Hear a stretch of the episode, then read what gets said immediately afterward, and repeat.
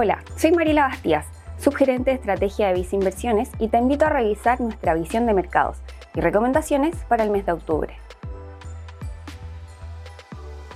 Partiendo por el ámbito internacional, donde durante el mes el principal detractor tanto para las bolsas accionarias como para las diferentes categorías de renta fija fue la reunión de política monetaria de la Reserva Federal de Estados Unidos. En esta, el Banco Central de ese país mantuvo su tasa de política monetaria a los niveles previos, pero sostuvo que continuaban esperando un alza adicional para este año, lo que el mercado no tenía incorporado en los precios. También corrigió a solo dos los recortes esperados de tasas de interés para el año 2024 cuando en la reunión de junio aún estaban proyectando cerca de cuatro bajas. De la misma forma, la entidad corrigió al alza diferentes indicadores económicos para el país, los que dieron a entender que las autoridades de la Reserva Federal tendrían una visión más favorable y por ende estarían dispuestos a mantener las tasas en niveles elevados por más tiempo. Lo anterior generó que los mercados comenzaran a incorporar esta postura más restrictiva, finalizando así las bolsas accionarias de los países desarrollados con mayores caídas que las de países emergentes, a pesar de haber estado ajustando al alza las expectativas de utilidades durante el mes. En cuanto a la renta fija internacional, se observó una mayor presión en las categorías con mayor duración, al registrar rentabilidades negativas tras el alza relevante que tuvieron las tasas de interés de manera generalizada. De esta forma, las categorías de bonos corporativos con grado de inversión, tanto en Europa como en Estados Unidos, registraron los mayores retrocesos, principalmente por el factor alza de tasas.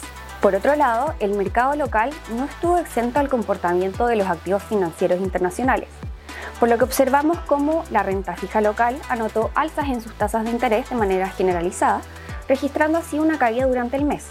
Anterior, a pesar de que el Banco Central de Chile continuara con una baja de tasas de 75 puntos base en su reunión de política monetaria de septiembre.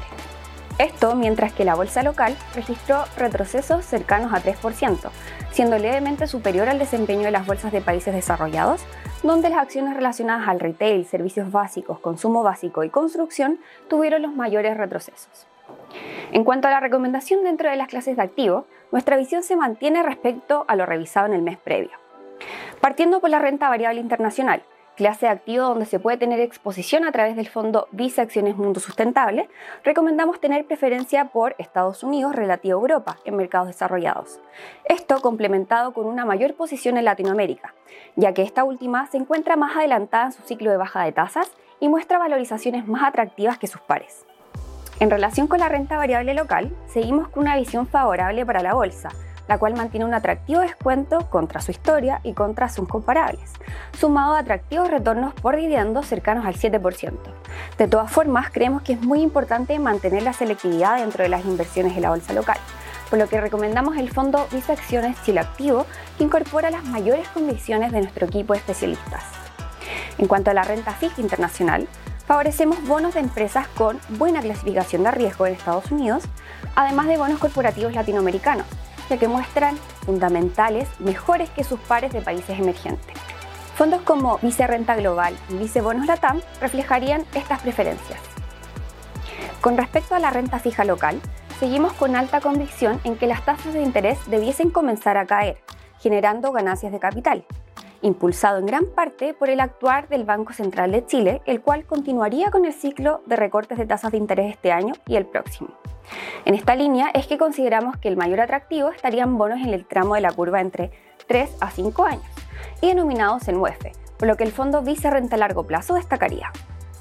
Finalmente, si quieres saber más sobre nuestras recomendaciones, te invitamos a suscribirte a Invertir es Simple by Vice Inversiones en Spotify y YouTube. Prefiere nuestras plataformas digitales y canales remotos para invertir. Hazlo desde bancovice.cl slash inversiones, desde la app Banco Vice o contacta directamente a tu ejecutivo de inversión.